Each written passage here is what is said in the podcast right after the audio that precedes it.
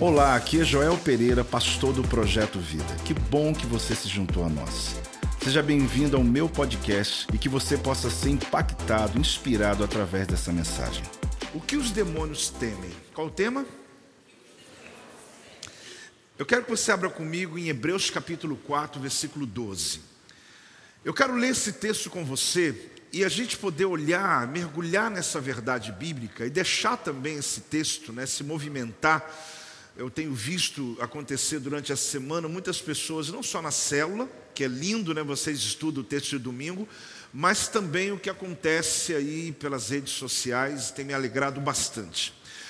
Hebreus capítulo 4, versículo 12 diz assim: Porque a palavra de Deus é viva. A palavra de Deus é Veja bem, ela também é eficaz e também o que? Mais cortante do que qualquer espada de dois gumes, e penetra até o ponto de dividir alma e espírito, juntas e medulas, é apta para discernir os pensamentos e propósitos do coração.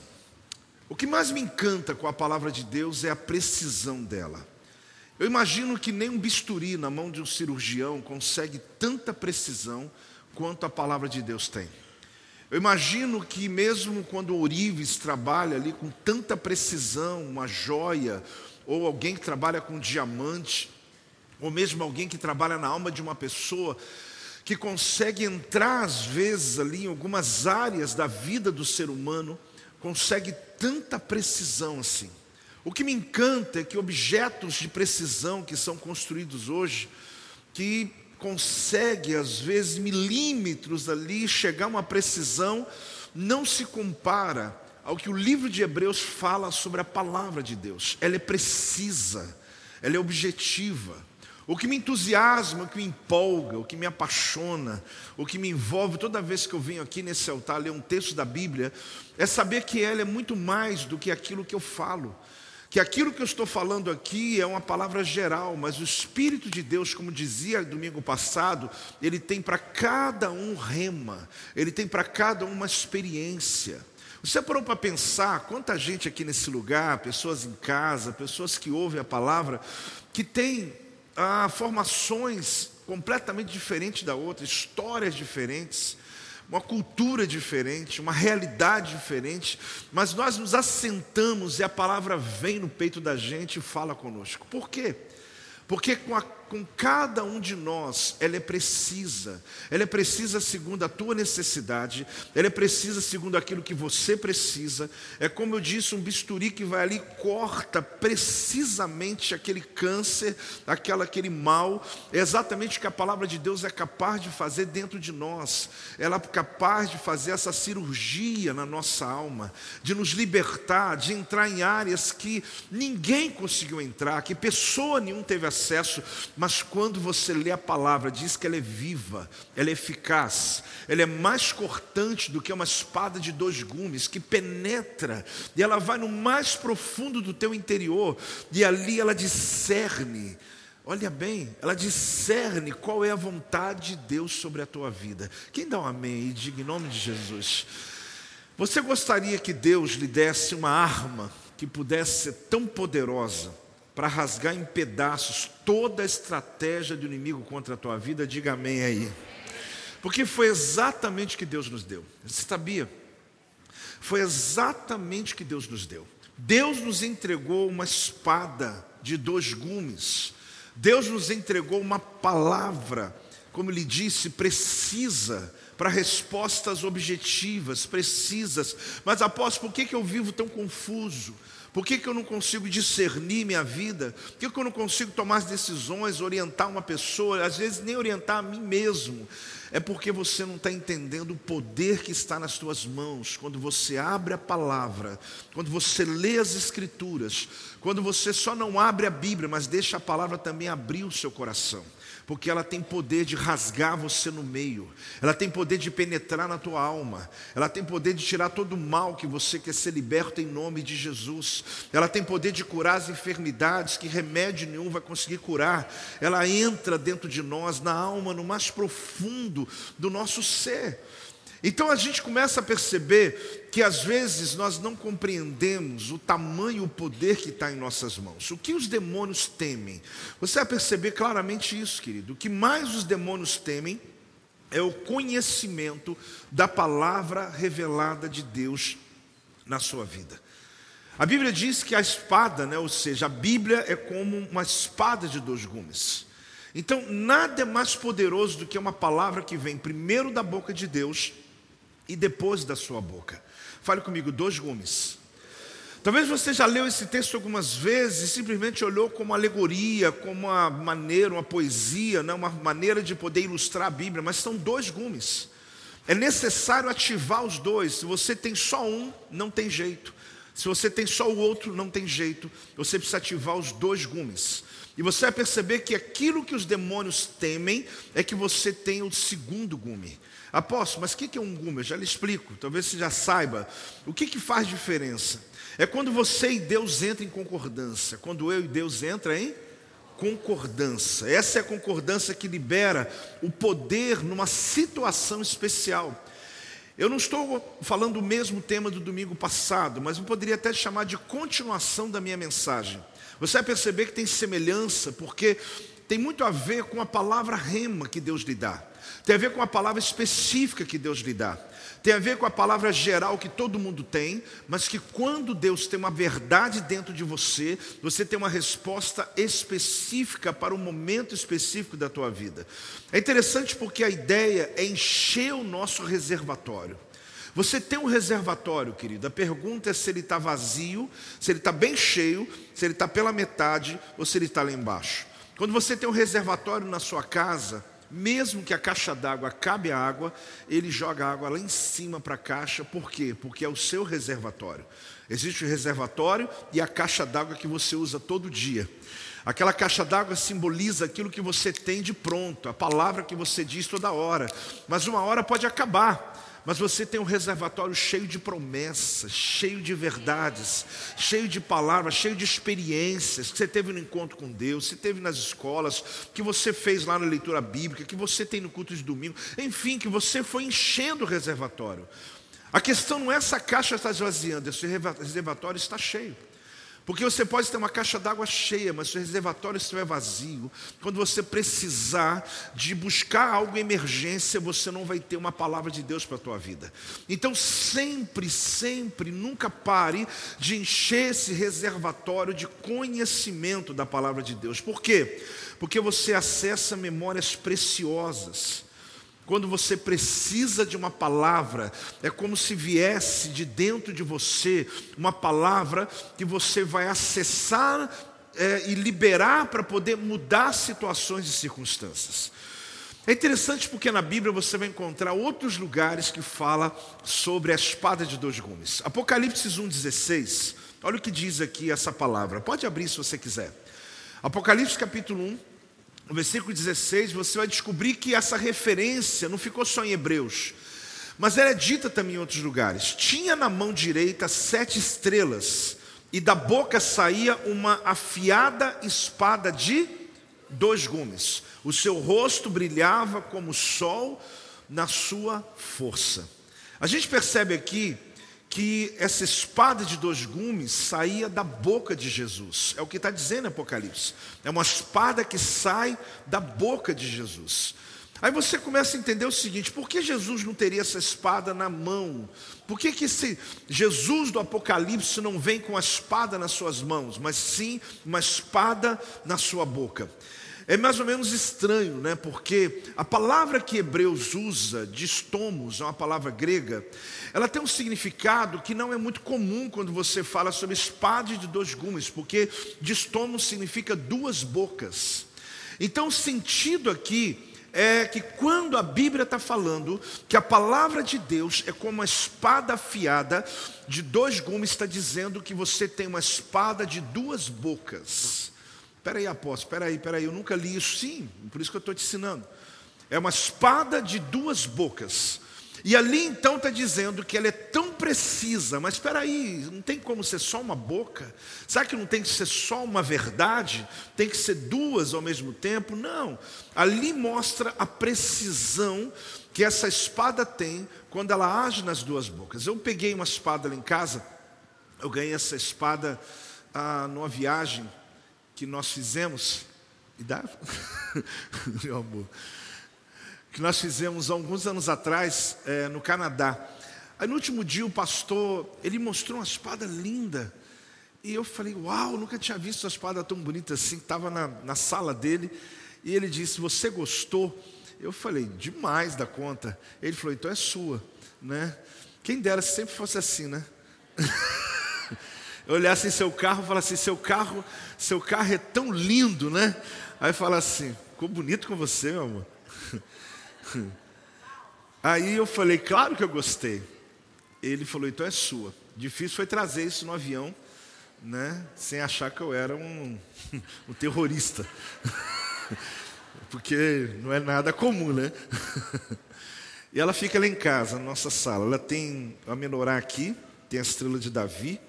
Ela é conhecida como modelo da espada de Davi.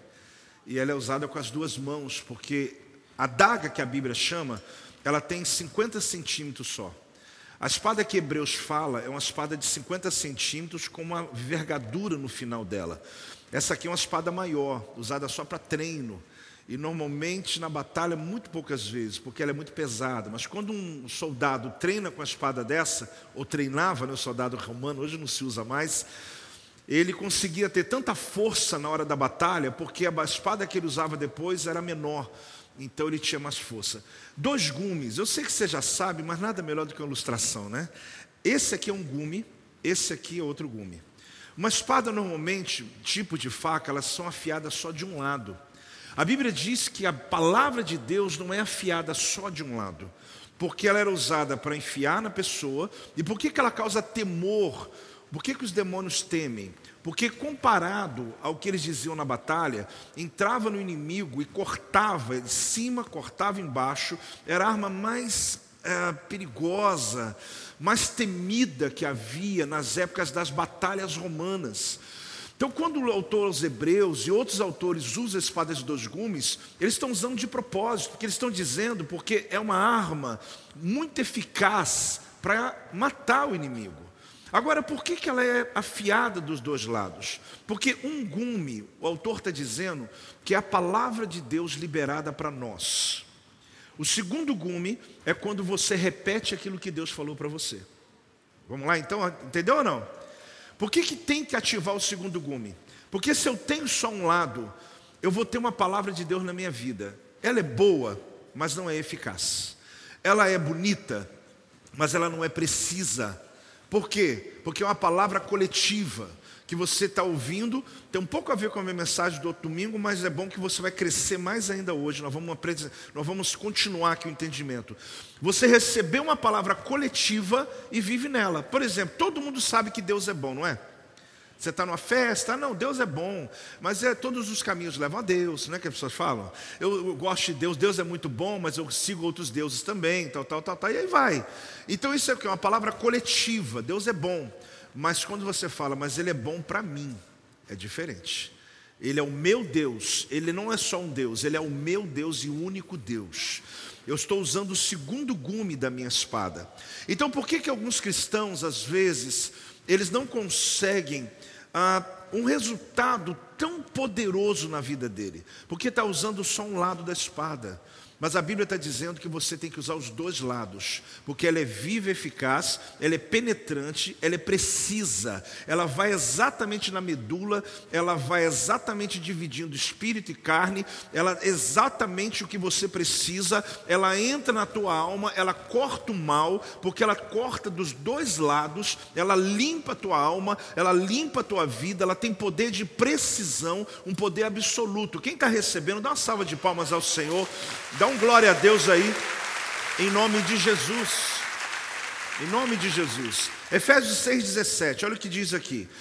Tomai também o capacete da salvação e a espada do. Vocês não chegaram ainda não? A espada do. Que é o que? A palavra. Irmão, isso aqui é fantástico. Você tem a espada do Espírito na tua mão, que é a palavra de Deus. É como a espada que tem dois gumes cortando os dois lados. Então, se você receber uma palavra que veio diretamente da boca de Deus, essa palavra foi lançada no seu reservatório. O reservatório é o que? Teu espírito. Essa palavra, querida, é uma palavra a princípio do primeiro gume coletiva, ela é boa, ela é, ela é importante, ela, ela, é, ela é decisiva, mas ela talvez não seja definitiva ainda. Por quê? Porque você recebeu essa palavra, ela encheu o teu espírito, mas ela só tem poder quando você fala. Quando você? Porque aí você ativou o segundo gume. Toda vez que você abre a tua boca, por isso você tem que aprender, querido, a dizer a palavra, a orar a palavra. Não fica só no ouvir, não. Começa a praticar porque só ouvinte, isso vai lhe causar uma crise, você fala, meu Deus, estou na igreja, eu faço tudo, recebo a palavra, é, você está fazendo tudo, é recebendo a palavra, só que você não está liberando a palavra, você não está declarando a palavra, você não está praticando a palavra, porque quando você faz isso, você tem uma espada poderosa na tua mão e que o inimigo teme. Se você veio aqui querendo saber qual a resposta dessa, dessa frase, é essa, simples assim. O inimigo teme que você use o segundo gume. Porque o primeiro, até ele lê, o primeiro até ele conhece, porque o diabo conhece a Bíblia. Mas quando um servo de Deus, uma serva de Deus, abre a boca e diz o que está na palavra, o inferno teme, porque você está usando a espada do Espírito. Dá outra glória a Deus aí, dá outra salva de palmas ao Senhor, em nome de Jesus. Ela é tão precisa que perguntas do seu intelecto, a lógica natural, tudo que veio na sua mente, é como se a palavra alojasse você, em você. Eu tenho ficado muito feliz, verdade. A gente estava conversando, eu e apóstolo agora no carro, como o evangelho tem chegado em muitas esferas da sociedade. Esferas em todos os aspectos financeiro, intelectual, pessoas de influência, que a gente às vezes nem imaginava, então de repente está se batizando no Jordão, está se batizando sei aonde, pessoas que eram seguidas por um milhão de pessoas, de repente agora é de Jesus. Então a palavra está sendo muito precisa, porque ela está respondendo aos questionamentos que essas pessoas têm desde o mais humilde ali, estava sofrendo na rua, mas a palavra vem, quando ele busca, a palavra vem. Então eu tenho me alegrado muito com os testemunhos aqui na igreja, os testemunhos do poder da palavra. Pessoas que mandam para mim dizendo, apóstolo, hoje mesmo eu lia pela madrugada um testemunho de uma, uma pessoa aqui, uma jovem, né? hoje ela tem 36 anos, e ela diz assim: apóstolo, eu vim a primeira vez na igreja, eu tinha seis anos de idade. E eu me lembro que a minha mãe, acho que a mãe deve ter contado, né, que eu caí da cadeira, dei um monte de trabalho e tal, era num galpão pelo que ela falou. E ela está agora aqui na igreja, está com a família, está com todos e contando os milagres que Deus fez. Ela entrou agora na campanha, eu sou o próximo.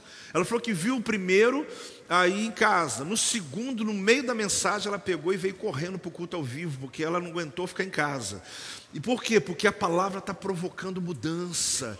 Ela disse: Olha, eu nunca, eu estou aprendendo coisas que há anos da minha vida eu não consegui aprender. Na verdade, ela voltou para casa, né?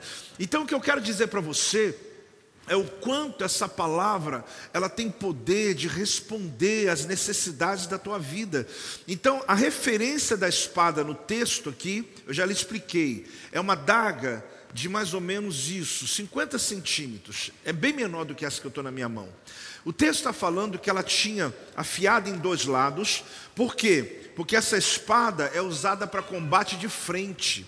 Então, o inimigo que mais teme um soldado romano quando ia para a batalha era quando ele usava a daga de dois gumes para um combate mano a mano. É exatamente o combate que o demônio não quer que você tenha. Porque enquanto você está aqui no coletivo, cantando todo mundo, você está aqui amém com todo mundo, você está aqui dando glória a Deus com todo mundo, não que seja ruim, mas isso é só um gume. Isso é só um gume. Apóstolo, mas isso não está servindo nada para a minha vida? Não, está servindo, já é o primeiro gume. Só que enquanto você não sair do coletivo e partir para o combate individual, você vai ser só um crente coletivo.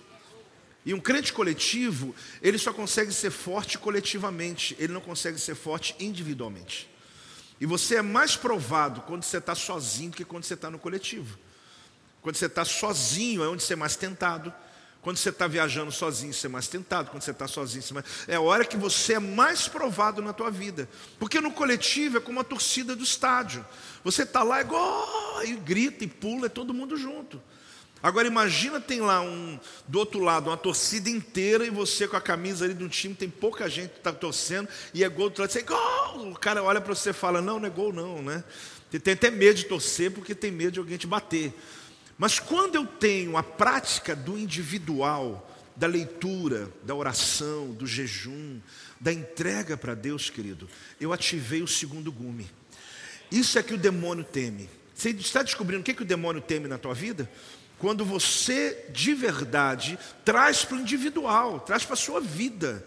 Você não está só quando está a célula reunida, quando está todo mundo junto, quando, quando você está sozinho aqui, eu não sei falar de Jesus, e rapidamente você é envolvido pelo mundo. Não, você precisa de convicções. O apóstolo está afirmando aqui que Deus deu para a igreja uma arma que é assustadora contra as forças do inimigo. A espada que é colocada na tua mão é quando você confessa a palavra de Deus. É interessante que a leitura seria essa aqui, deixa eu ler para vocês. O Espírito colocará uma espada afiada como a navalha à sua disposição, toda vez que o inimigo chegar perto demais.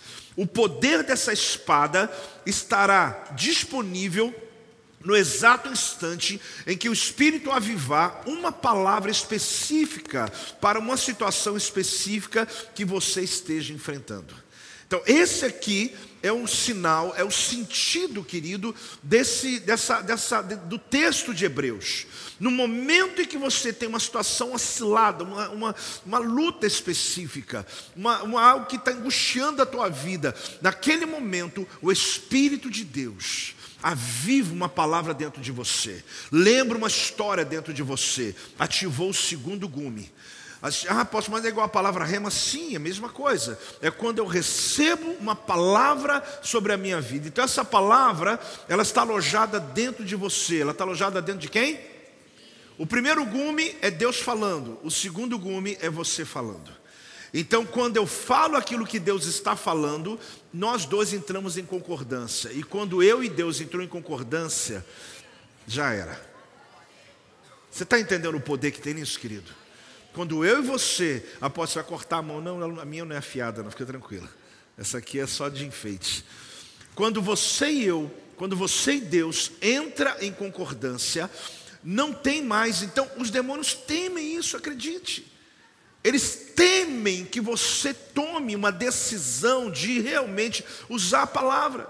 Essas palavras, elas foram enviadas, a primeira, a primeira lâmina para fazer o que? Recuar o inferno, é a palavra que veio da boca de Deus. A segunda lâmina, para poder de fato o inferno não mais conseguir contra você, é a segunda lâmina, que é o segundo gume, que é a palavra que sai da sua boca. Então, as forças do inferno organizadas contra a tua família, contra seus negócios, contra seu ministério, contra suas finanças, relacionamento, contra o seu corpo, elas recuam quando elas veem que a espada foi ativada nos seus dois níveis. Primeiro, sai da boca de Deus e em seguida sai da sua boca. Agora, o que está acontecendo? Que muitas palavras que você conhece, que saiu da boca de Deus, mas você não está repetindo essa mesma palavra que Deus te entregou. Por que, que isso acontece conosco? Por que, que nós, às vezes, não entendemos a força que há quando você utiliza a Bíblia na sua força total? Irmãos, não adianta só ler, não adianta só conhecer, você tem que falar. Uma das coisas mais bonitas que acontece é quando você lidera uma célula. Muitos líderes de célula aqui descobriram o seu potencial quando começaram a falar. Porque ele fala assim: Eu não sei, não sei, não sei, não sei, estou falando daqui a 30 minutos já, eu não sei mas está só ensinando. Porque quando você fala, é como se ativasse o cérebro, ativa as suas cisternas e você começa a fluir. Aí você começa a descobrir que muitas coisas guardadas vêm para fora. Então eu tenho que me expor, eu sempre ensino para você. Se você quer conhecer o teu potencial, os teus dons, você tem que se expor. Não tem como descobrir isso sentado, parado no meu pensamento. Eu preciso tirar aquilo que eu penso e fazer aquilo ser verdade na minha Bíblia, na minha vida. Ative ou ativação do segundo gume. Fale comigo. Ativação do segundo gume. Você já descobriu que o segundo gume ele passa a existir quando a palavra que veio da boca de Deus foi repetida por você. O primeiro gume é uma palavra liberada a todos. Mas enquanto não houver uma conexão com uma pessoa na terra, ela não vai tornar eficaz. O primeiro gume, ele é liberado para todos. Mas enquanto não houver essa conexão com alguém aqui na terra, a palavra está entrando no mundo, desde a criação, mas de repente você descobre alguém usado por Deus. Eu admiro algumas pessoas. Tanto na história, pessoas que já morreram, foram tremendamente usadas por Deus. Eu falo, onde eles conseguiram essa precisão? Ontem eu ouvi o filho do Billy Graham ministrando aqui em Copacabana, não estava lá, mas ouvi ao vivo, né? Frank Graham. E ele, muito parecido com o pai, ministrando uma palavra de evangelismo assim tremenda, profunda. Era como um pai pregando, aí quem apresentou ele foi o neto de Billy Graham, que é o filho dele, né, apresentando o próprio pai. Eu vi ali gerações, mas a gente olha para o evangelista Billy Graham, já falecido, como esse homem conseguiu chegar tão longe com a mensagem que a princípio parece simples, mas é porque ele trouxe a verdade que estava dentro dele para fora. Deus está procurando pessoas na terra para serem usados por Ele, para poder fazer diferença nessa geração procurando pessoas com autoridade para quebrar cadeias do inferno. E você pode ter certeza que aqui dentro tem várias dessas pessoas que Deus está enchendo com a palavra para poder você ministrar, quebrar cadeias, abençoar. Olha que coisa tremenda. No momento que alguém confessa a palavra que já veio da boca de Deus, você ativa o sobrenatural. A espada é conhecida como espada de duas bocas. Então, a partir de hoje, quando você lê espada de dois gumes, a tradução dela é espada de duas bocas. É porque nós estamos falando de dois lados, de duas bocas, que o tempo todo precisa ser ativada. E eu falo de novo: que discernimento, que precisão é essa quanto aos propósitos da vida? Como nós queremos ter essa precisão, querido, nas nossas decisões, como nós gostamos de poder saber para onde vamos, o que fazer. A gente tem aqui uma preciosa revelação. Essa revelação a respeito da espada de dois gumes, que vai ativar o nosso discernimento, ativar o nosso discernimento. Esse poder de cortar, de dividir, de discernir, é a palavra. Você pode se expor a muitos livros, leituras, conhecimento, a cursos.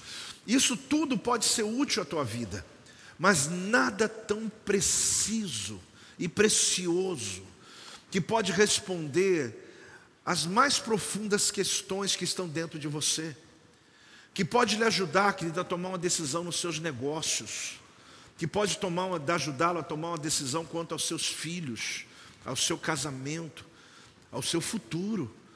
Há uma palavra que foi liberada sobre a tua saúde. Essa espada de dois gumes, ela tem poder preciso. Ela não tem dúvida. É uma verdade que entra dentro de você e sustenta a tua realidade. O que mais as pessoas precisam é de convicção. Porque você não tem problema em trabalhar, você não tem problema em se, em, em, em se ah, colocar diante de um desafio. O teu problema é saber se você está fazendo certo. O teu problema é saber se as coisas estão na vontade de Deus. E a palavra de Deus ela diz claramente qual o caminho que você tem que seguir. E ali ele, o sustento vem para sua casa. Deus abençoa, Deus te prospera. Tudo por causa da palavra de Deus. Quem quer essa palavra sobre a tua vida, dá um glória a Deus aí em nome de Jesus. Então eu tenho aqui uma, uma resposta no meu presente sobre tudo que Deus está para fazer no meu futuro. Qual a ideia da palavra? Desperte promessas adormecidas. Vamos juntos? Desperte promessas adormecidas. A palavra de Deus ela continua sendo uma espada de um gume quando ela sai da boca de Deus. O que o autor aos Hebreus quer dizer para mim e para você é que, por mais que a palavra de Deus é poderosa, ela continua sendo só um gume cortando. Mas quando você desperta promessas, acorda, querido, acorda as promessas. Não é ficar falando de passado, mas é você lembrar o que Deus falou a teu respeito sobre o teu futuro. Apóstolo me lembrou uma coisa esses dias, a gente estava conversando, que a gente teve um tempo grande com um grupo ah, ah, que chamou a atenção da gente sobre a maneira que eles conversavam. Não foi nada combinado. Mas ela falou assim: Jó, você percebeu que aquelas pessoas só falavam de futuro, só de futuro, só de futuro. Nenhum momento a gente viu alguém ali dizendo, ah, como era bom, ah, não sei o que, ah, não sei o que, ah, o que, que eu vivi, ah, como eu sofri. E a gente começou a ver o perfil dessas pessoas. Por um acaso, eram pessoas muito bem sucedidas, essas pessoas que estavam conversando. E ela falou: Você percebeu que às vezes a gente se senta com alguns que ele só fala de passado, só fala do que perdeu, só fala do que sofreu, e de repente a gente percebeu ali, sem nenhuma métrica, porque a gente não estava vigiando a conversa, mas a gente ficou espantado como aquele pessoal só falava de conquista, só de futuro. Todo mundo tem uma história, tem passado, tem luta, tem dificuldade, tem dor, mas ninguém tocou no assunto, só fala do que vai conquistar. E aquilo chamou minha atenção, porque talvez você seja um desses que só se assenta para ficar chorando do passado, só se assenta para ficar justificando sua história. Entre em outro nível da sua fé, da tua vida, querido. Começa a falar falar sobre o que Deus está para fazer. A única coisa que eu vou no meu passado é lembrar das promessas adormecidas, profecias que elas estão guardadas, que eu particularmente não estou mais lembrando ou não estou mais alimentando, e eu digo para você, vai até lá nessa cisterna e comece a puxar para a caixa d'água, comece a puxar para a tua mente, comece a trazer à tona promessas e palavras que Deus tem. Por quê? Os demônios temem isso. Porque quando você faz isso, você ativa o segundo gume da espada do Espírito, que é a palavra de Deus que Deus colocou na tua mão. É a palavra de duas bocas, a boca de Deus e a sua boca. Quando as duas abrem juntas, concordando, o inferno não vai subsistir a qualquer área da tua vida que hoje está subsistindo. Vai cair por terra em nome de Jesus. Pode dar um glória a Deus aí, dá uma salva de palmas ao Senhor em nome de Jesus. Glória a Deus. Alguma coisa acontece na dimensão espiritual quando você libera a palavra. No instante que ela sai da tua boca. Por quê? Porque quando você é confrontado, quando tem um desafio novo na tua frente, acredite, a palavra de Deus quebra em nome de Jesus. Preste atenção nessa próxima frase. Na próxima vez que se, próxima vez que se encontrar em algum debate frente a frente com o inimigo, dedique tempo para quietar seu coração e ouvir. O Espírito Santo se levantará do seu interior, do seu espírito e avivará em seu coração uma passagem bíblica que tem o poder exato de que você necessita para a situação que você está naquele momento. São maneiras que eu estou lendo o mesmo texto que eu li lá de Hebreus, porque isso é poder da espada na dimensão espiritual. Isso é o poder ativado na dimensão espiritual. Mas quando eu ouso ouvir, quando eu declaro a palavra, eu preciso aprender uma coisa, que é nessa que eu quero também orar pela sua vida. Não é se, mas quando. Vamos comigo? Não é se, mas quando. De novo, não é se, mas quando. O que significa isso, apóstolo? O que significa que não se trata de Deus fazer ou não fazer, se trata de quando vai fazer, porque Ele vai fazer. Você está entendendo, querido? Para de começar a discutir no sentido, será que Deus vai fazer? Não, isso está fora de possibilidade. Quando você ativa os dois gumes, não é se, é quando. Quando é o tempo de Deus? Porque Deus já fez. Talvez não chegou o seu tempo, não chegou o momento, mas não tem si para Deus. Porque quando há uma concordância, quando duas, quando dois ou três na terra concordam, entram em concordância, quando aquilo que está no céu é declarado na terra, entramos em concordância. A palavra grega é sinfoneu, é uma sinfonia. É exatamente a mesma palavra usada para uma sinfonia musical. Você falou aquilo que o céu falou, entrou em harmonia não tem mais si, agora é só quando, é só esperar o tempo de Deus na nossa vida. Você crê nisso, amém, querido? Eu quero que você entenda uma coisa em Filipenses 2, 9 a 11. Abra comigo esse texto. Fantástico esse texto. Esse texto fala de um acontecimento que ele não tem si, ele vai ser para todos. E eu estou usando esse texto até para poder exemplificar aquilo que foi estabelecido e aquilo que Deus nos disse que vai fazer.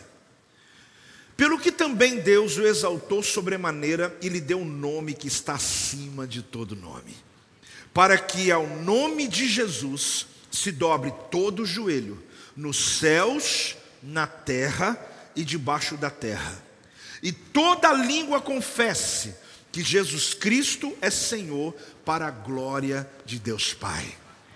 Você sabe, querido, que todo ser que viveu nessa terra, que vive hoje e que vai viver, que já morreu, que está vivo, e os seres celestiais, todos eles vão se ajoelhar diante do trono do Todo-Poderoso e vão reconhecer, e todos numa única sinfonia vão dizer a mesma frase: Jesus Cristo é Senhor. Jesus Cristo é Senhor. Comigo? Jesus Cristo é Senhor. Agora, você já está dizendo hoje, que bom, porque isso lhe garante a salvação. Aqueles que vão dizer no dia do juízo, lhe garante o julgamento, porque será tarde demais. Mas todos vão dizer, todos vão reconhecer. Eu quero dizer para você, querido, que esse texto está dizendo que não é se e quando. Todo que já passou na terra, todo ser humano, tudo que vive, tudo que respira, vai reconhecer o senhorio dele. Agora, se isso é fato, o que eu quero dizer sobre as promessas que Deus tem sobre a nossa vida? Elas estão aqui no mesmo nível de autoridade. A Bíblia diz em Filipenses, Jesus ele se humilhou. Ele tornou parte da própria criação dele. Você sabe que Jesus se revestiu da carne humana para poder morar 33 anos aqui nessa terra. Você tem que entender que ele viveu entre nós como um de nós e hoje habita em nós como Deus em nós. Ele viveu entre nós como nós somos, mas hoje ele habita em nós como Deus dentro de nós. Então ele habitou dentro de uma carne humana, foi chamado de Jesus, mas na sua exaltação será chamado de Senhor. O que você precisa entender é que Jesus se humilhou ao mais baixo nível da terra, e ao mais baixo nível de deixar a glória dele e habitar dentro de um corpo natural. E hoje ele habita dentro de nós, ele faz a mesma coisa, é Deus em nós. Em Colossenses chama de Cristo em vós, a esperança da glória, é isso? Você nunca leu? Cristo em vós, vamos falar juntos? Cristo em vós, a esperança da glória. Então Deus, ele foi o que? Exaltado. Jesus foi exaltado pelo próprio Deus e a Bíblia fala sobremaneira. Por que sobremaneira? No mais alto nível de glória ele foi exaltado. Por quê? Porque ele desceu ao mais baixo nível de vergonha na terra. Ele alcançou os dois níveis, porque o propósito dele é que ele viesse ao mais baixo para puxar você para o mais alto. Sabe por que Jesus desceu tão baixo, querido? Porque ele queria alcançar você. Sabe por que ele se humilhou tanto? Porque ele queria alcançar você. Sabe por que ele desceu ao mais baixo da vergonha? Porque não existe um ser humano nessa terra que possa dizer: Deus não pode me alcançar. Jesus foi lá, exatamente onde aquela pessoa está. Não importa o que ela tenha feito na vida dela, o mal que ela tenha feito na vida de alguém. Jesus desceu, ele se humilhou, ainda virou escravo dos homens ainda. Ele não se tornou só um homem. Ele disse: Eu sou um escravo de vocês. Eu quero descer ao mais baixo nível. Ele morou numa carne como essa, limitada. Não pense Jesus veio aqui como um Deus na terra. Ele morou nessa carne que você e eu temos limitada. Ele sofreu. Ele podia ter aberto mão na cruz, mandado os anjos descer e matar todo mundo, mas ele foi até o fim, na morte de cruz, na humilhação. Ele foi humilhado pelos homens. A última ação do homem na vida de Jesus foi carregar o corpo dele para colocar dentro do túmulo. Foi a última vez que um ser humano tocou no nosso Deus. Porque dali para frente, o nosso Deus assumiu o controle. A última vez que um humano tocou no corpo de Jesus foi quando tirou o corpo dele, levou para lá para o túmulo de José de Arimateia e colocou a pedra. Dali para frente Deus falou: agora deixa comigo. Porque enquanto o homem tocou nele, ele foi humilhado. Mas quando Deus tocou nele, ele foi exaltado. Você está aí ou não? Entenda uma coisa, querido. A última vez que foi permitido que alguém tocasse no corpo de Jesus foi quando ele estava morto. Mas ali ele foi colocado dentro de um túmulo. Dali você já conhece o resto. O próprio Deus entrou na história o ressuscitou. Porque no momento da morte, querido, o próprio Deus teve que virar o rosto. Esse termo do hebraico é estranho, porque é o sentido de que ele diz: Senhor, meu Deus, meu Deus, por que me abandonaste? Ali ele está dizendo: por que o Senhor está virando o rosto? Porque o Senhor não está olhando para mim? Porque naquele momento foi o único instante na terra, primeiro, que Jesus não chamou o Pai de Pai, chamou de Deus, porque ele não estava se relacionando mais com o Pai, mas sim com Deus Todo-Poderoso, que precisava cumprir a palavra dele na terra. E o Pai virou o rosto, porque não podia se compactuar com o pecado do filho. E ali o homem estava tocando nele ainda. Ali ele foi humilhado, ele foi envergonhado, ridicularizado, ele foi cuspido. Mas quando terminou todo o processo, agora o pai disse: Deixa que eu cuido dele. Dali a Bíblia diz que Deus o exaltou sobremaneira. Deus colocou nos lugares mais altos do céu, porque ele desceu aos lugares mais baixos da terra. E ele disse um decreto: todo joelho vai ter que se dobrar diante dele agora. Toda língua, seja aqui no céu, seja sobre a terra, seja embaixo quem já morreu, nas gerações e bilhões de pessoas já morreram, todos vão ter que se ajoelhar e dizer: Jesus Cristo é o Senhor. Jesus Cristo é o Senhor. Jesus Cristo é o Senhor. Dá um glória a Deus em nome de Jesus. Aleluia, glória a Deus, glória a Deus, glória a Deus, glória a Deus. Mas e os demônios, apóstolo? Marcos capítulo 1, versículo 23. Será que são só os seres celestiais e os demônios? Por quê? Celestiais, terrenos e subterrâneos. Olhe bem, os celestiais que estão no céu, os terrenos que somos nós vivos, vivos, os subterrâneos que são os que morreram sem Deus, porque os que morreram com Deus já estão na glória com Ele. Ele está dizendo que aqueles que estão esperando o juízo final do inferno, seja qual, qual nome que você lembrar aí, qualquer pessoa imponente da terra, qualquer bilionário que já passou aqui ou que exista, todos vão estar de joelhos. A diferença é que você já está de joelhos. A diferença é que você já o reconhece. Só que eles vão ter que reconhecer. A diferença é que você hoje, quando se ajoelha e reconhece, a salvação está sobre você. A diferença é que eles vão reconhecer para o julgamento deles para o inferno. Eles vão ter que, antes de sofrer, eles vão, já estão sofrendo, mas eles vão ter que dizer: Ele é o único. Ele é o único. Inclusive, alguns que são adorados, deuses, são chamados de deuses. Esses pseudo-deuses vão se ajoelhar homens que passaram nessa terra e que as pessoas idolatram, eles vão ter que se ajoelhar e dizer: Não, Ele é que é o Senhor.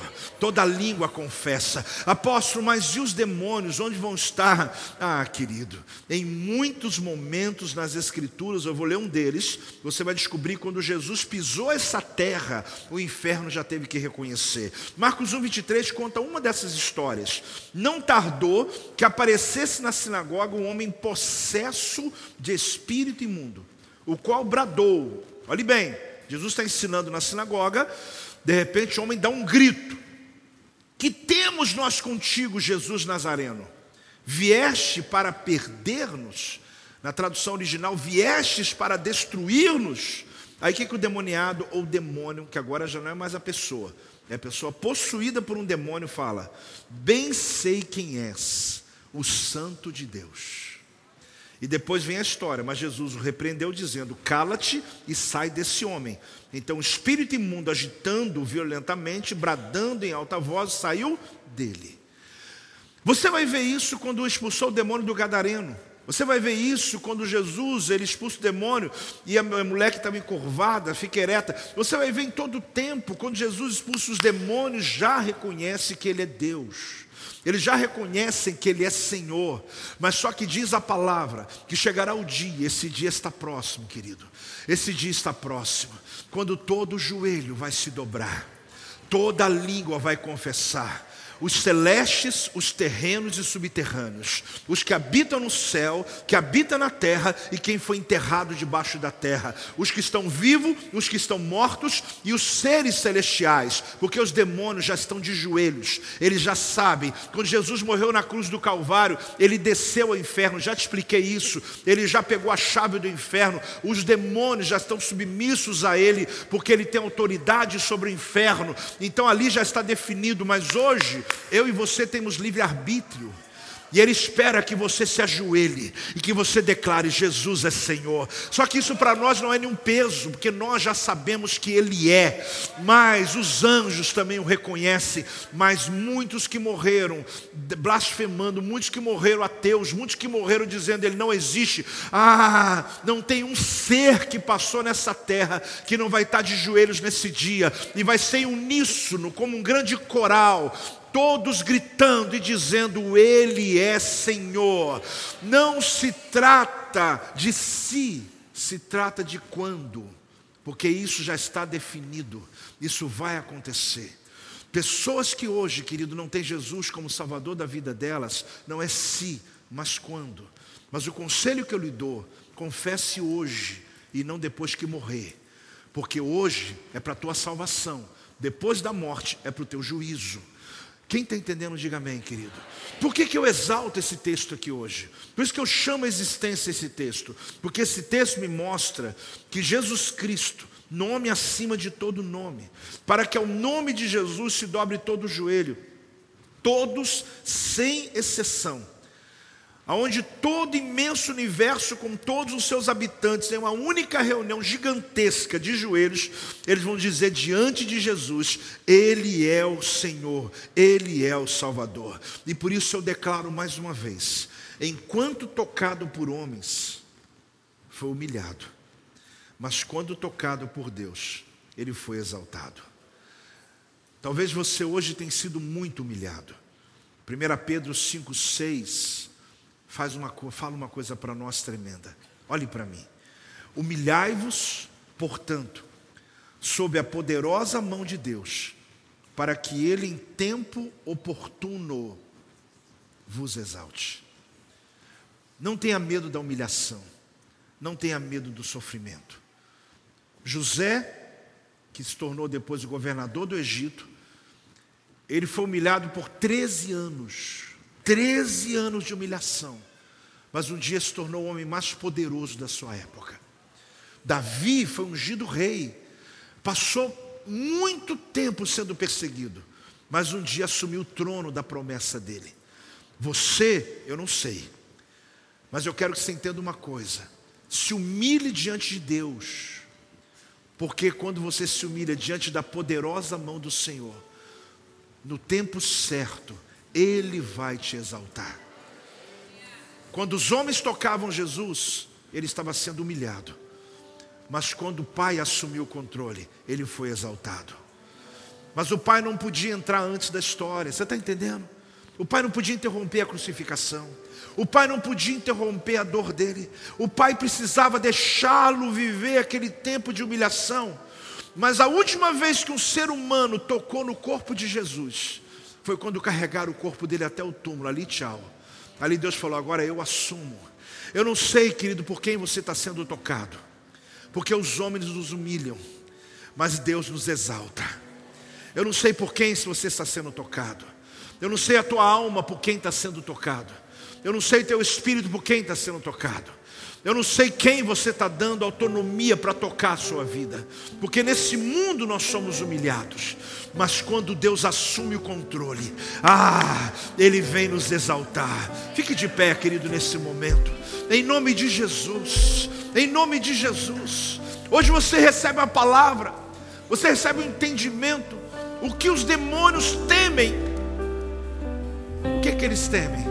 O segundo gume. O que, é que eles temem? Porque o primeiro eles não têm como travar. A palavra de Deus é pregada, a palavra de Deus é ensinada. Agora o que ele teme não é você frequentar uma igreja. O que ele teme não é você ter amigos crentes. O que ele teme não é você participar de uma célula. O que ele teme é quando você começa a abrir a tua boca e dizer: Não, Não, Satanás, aqui em casa não. A palavra do Senhor diz: aí ele teme. Não adianta você só, só ter um círculo de amigos cristãos, um ambiente agradável. Ah, uma pessoa que, ah, eu sigo aquela religião agora lá dos irmãos lá. Não é isso. Até aí você não está fazendo diferença nenhuma. Mas quando você abre a tua boca, quando você não é fiel só no coletivo, porque tem gente que só consegue ser no coletivo. Vai dar oferta, eu dou. Mas não sei o que eu faço. Levanta a mão, eu levanto. Ok, mas quando eu estou só, você precisa ser fiel, querido, na sua individualidade. Porque a daga é para brigar mano a mano. E Deus colocou a daga na tua mão de dois gumes. Ele está dizendo, ela discerne, ela te dá poder, ela te dá autoridade, ela te dá condições de você vencer as batalhas da vida. Ah, querido. A palavra de Deus mostra que quando Jesus estava na mão dos homens, ele estava sendo cuspido, humilhado, ridicularizado. A última vez que tocaram o corpo dele foi o último momento. Ele estava morto. Mas quando Deus tocou nele, ele ressuscitou ao terceiro dia. Eu não sei a condição que você está aqui nessa reunião hoje. Eu só tenho uma clareza e uma certeza. Eu tenho, uma, eu tenho um segundo gume para te dar. Eu tenho um rema para entregar para você que quando você deixar Deus tocar na tua causa, aí você vai ver que da humilhação virá a exaltação lugar da vergonha virá dupla honra, lugar da tua angústia virá alegria do Espírito sobre você. Eu declaro sobre você, sobre você que está na sua casa, recebendo essa palavra hoje. Eu creio em nome de Jesus que essa palavra tem endereço para a tua vida, tem o teu nome escrito, e Deus está dizendo: não deixe mais ser tocado pelos homens, pela palavra dos homens, pelo entendimento dos homens, mas a minha palavra, quando ela vem sobre você, eu te exalto, eu te levanto. Deus está dizendo, igreja, você nessa manhã, o Senhor nos visita aqui neste lugar hoje. Há uma palavra de Deus em tua direção, há uma palavra de mudança vinda em tua direção. Quem recebe, ah, dá um glória a Deus em nome de Jesus. Dá uma salva de palmas ao Senhor. Este é o meu podcast. Você pode acompanhar meus conteúdos diários no Telegram e as mensagens completas no meu canal do YouTube. Não se esqueça de me seguir no Instagram. Compartilhe essa mensagem com outras pessoas e lembre-se: quem se adianta, governa.